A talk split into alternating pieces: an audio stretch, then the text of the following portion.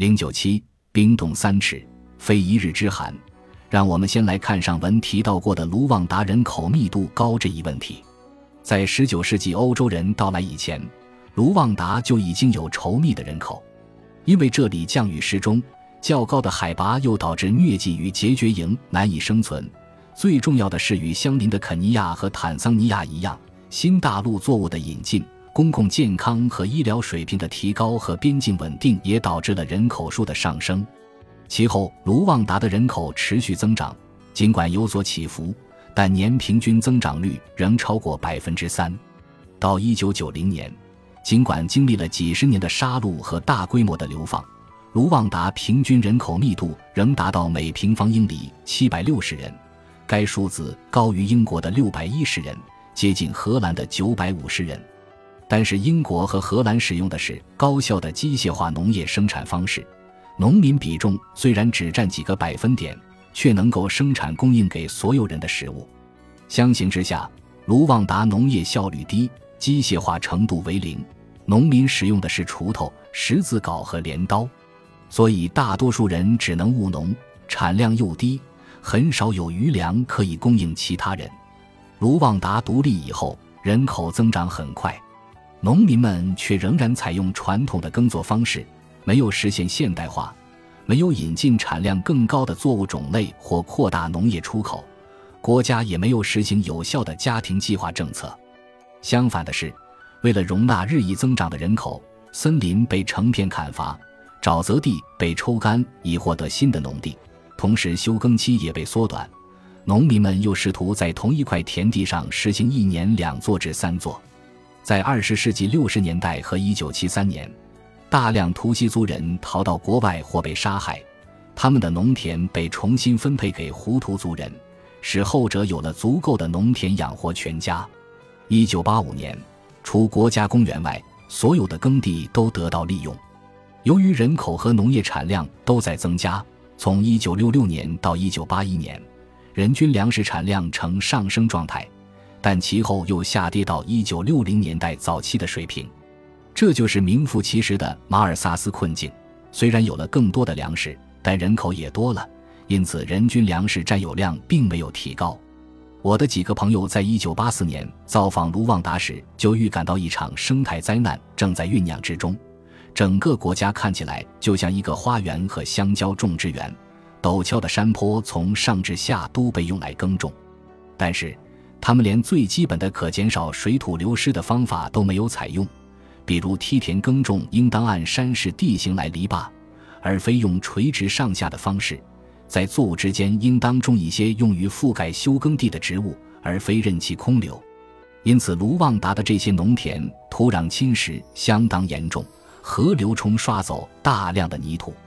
有个卢旺达人写信告诉我，农民们早晨醒来，发现整片农田在一夜间被冲走。而与他们相邻的农田和石头则冲下来，覆盖了自己家的田地。大规模的森林砍伐致使河流枯竭，降雨也更加不规则。二十世纪八十年代后期，饥荒再次出现。一九八九年，由于干旱、区域或全球气候变更以及当地滥伐森林的影响，卢旺达出现了更加严重的粮食短缺现象。两位比利时经济学家凯瑟琳·安德烈和让·菲利普·普雷特曾对卢旺达西北部一个只有胡图族人生活的地方进行了细致深入的研究，探索环境与人口变化对该地的影响。安德烈是普雷特的学生，于1988年和1993年两度造访卡纳马，总共在那里待了16个月。当时局势已经开始恶化，但大屠杀尚未爆发。两年中。他采访了该地的大多数家庭，查明每户人家的人口数、拥有的土地总面积以及除农业外的其他收入数，又将土地买卖、转移和经调停解决的纠纷制成图表。一九九四年大屠杀以后，安德烈又对幸存者的下落进行追踪，试图搜寻任何胡图族人自相残杀的情况。安德烈和普雷特其后对这些大量的数据进行分析处理。寻求当中的答案。卡纳马有肥沃的火山土壤，因此该地的人口密度高过卢旺达的平均人口密度。一九八八年，每平方英里有一七百四十人，到一九九三年则上升到二零四零人。高人口密度意味着人均农田面积相对减少。一九八八年，该地一个中等面积的农场为零点八九英亩，到一九九三年则下降到零点七五英亩。每一个农场又被分成十块地，农民们就在这些小的荒唐的农地上耕种。其中，一九八八年为零点零九英亩，一九九三年为零点零七英亩。因为当地所有土地都已经被占用，年轻人在结婚、离开家庭、获得农地和建立新家庭方面遭到困难，因此越来越多的年轻人推迟结婚，继续和父母住在一起。比如，在二十岁至二十五岁年龄层中，滞留在家中的年轻女性比重由一九八八年的百分之三十九上升到一九九三年的百分之六十七，而年轻男性则由百分之七十一上升到百分之一百。在一九九三年，没有一个二十岁出头的年轻男性离开父母自立门户，这自然导致了致命的家庭压力，并在一九九四年全面爆发。下面我将解释这一情况。随着越来越多的年轻人滞留在家中，每户家庭的平均人口数由4.9人上升到5.3人，因此土地短缺现象比上文提到的农场面积由0.89英亩下降到0.72英亩更为严峻。当每户家庭将日益减少的农场面积分给日益增多的人口时，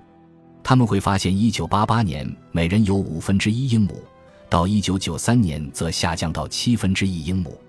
那些每日摄入卡路里低于一六百的人口比重，在一九八二年为百分之九，而在一九九零年上升至百分之四十。之后还有一些未知的更高的数字。我在上文引用的所有卡纳马地区的数值都为平均数，因此无法显示差距。一些人会比其他人拥有较大面积的农场。这种差距在1988年和1993年间处于上升状态。如果我们将大于2.5英亩的农场定义为非常大的农场，将小于0.6的农场定义为非常小的农场，在1988年和1993年间，非常大农场的比重由5%上升到8%，而非常小农场的比重也由36%上升到45%。由此。卡纳马富人和穷人之间的差距愈拉愈大，处于中间的群体则愈来愈少。年长的一家之主变得越来越有钱，拥有越来越多的土地。那些处于五十至五十九岁年龄层的人平均拥有二点零五英亩的农场，而处于二十至二十九岁年龄层的人则只有零点三七英亩。当然，对年长的一家之主而言，家庭成员多，因此所需的土地也就更多。但他们拥有的土地比年轻的一家之主还要多上三倍。然而，矛盾的是，大农场主却有并不相称的非农收入。一般拥有一点三英亩农场的人才有这一收入，而只拥有半英亩农场的人却一无所有。这一差异充满悖论。照理，拥有较小农场的家庭，由于养活自己的人均农田不足，所以需要更多的非农收入。非农收入集中在较大农场这一现象，拉大了卡纳马贫富悬殊的差距，使得有钱的人更有钱，贫穷的人更贫穷。在卢旺达，小农场主出售自己的土地属于违法行为，但事实上这还是会发生。土地买卖调查显示，拥有最小农场的主人卖地，通常是因为需要救命钱去买粮食、看病、打官司、行贿、洗礼、结婚。办丧事或是酗酒，相形之下，大农场的主人卖地，则是为了提高农场的生产效率。大农场主的额外非农收入，使他们有能力从小农场那里购买土地，因此导致大农场买进土地后变得更大，而小农场卖掉土地后就变得更小。几乎没有大农场在卖地的同时不买地的。但在一九八八年，百分之三十五的最小农场在卖掉土地的同时，并没有买进新的土地。到一九九三年，这一数字达到百分之四十九。另外，只有百分之十三的无非农收入的农场购买了土地，他们中的百分之六十五只卖出无买进。所以，已经极少极需更多土地的农场，由于在紧急突发事件中将土地卖给大农场，因此其面积就变得更小。值得注意的是，我在这里提到的大农场，仅仅指大于卢旺达一般的农场面积，大意味着大于一或二英亩。因此，在卡纳马，大多数人都一贫如洗，饥寒交迫和走投无路。其中有些人的情况比大多数人还糟糕。虽然也有少部分人过得顺畅，但绝大多数人还是越来越绝望。所以，这种情况频繁引发严重的冲突，便不足为奇了。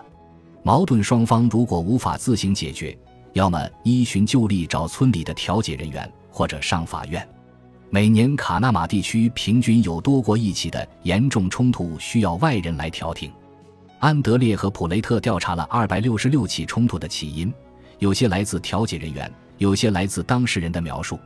根据两种信息渠道，土地争议是大多数严重冲突的本源，有些直接由土地引起。有些是土地纠纷引发了丈夫、妻子、家庭或个人的争议，还有一些是因为赤贫的穷人偷窃造成的争执，这在当地被称为饥饿偷窃。那些几乎没有一点土地、没有非农收入的人，在没有其他选择的情况下靠偷窃谋生。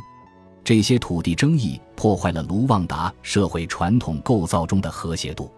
传统上，有钱的地主会帮助贫穷的亲戚。但这一形式被中断，因为即使是相对有钱的地主，也没有能力援助穷亲戚。这种保护的丧失严重伤害了社会的弱势群体。分居或离异的妇女、寡妇、孤儿、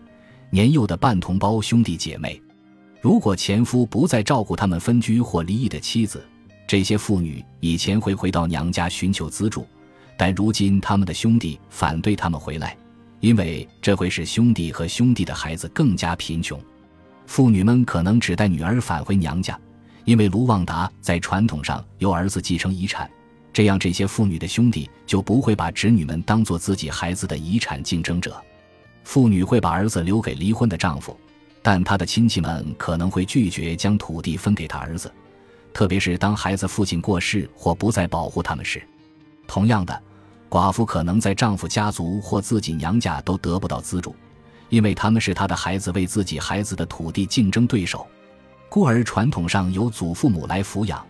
但是当祖父母过世后，孤儿的叔叔会设法剥夺他们的继承权或将其赶走。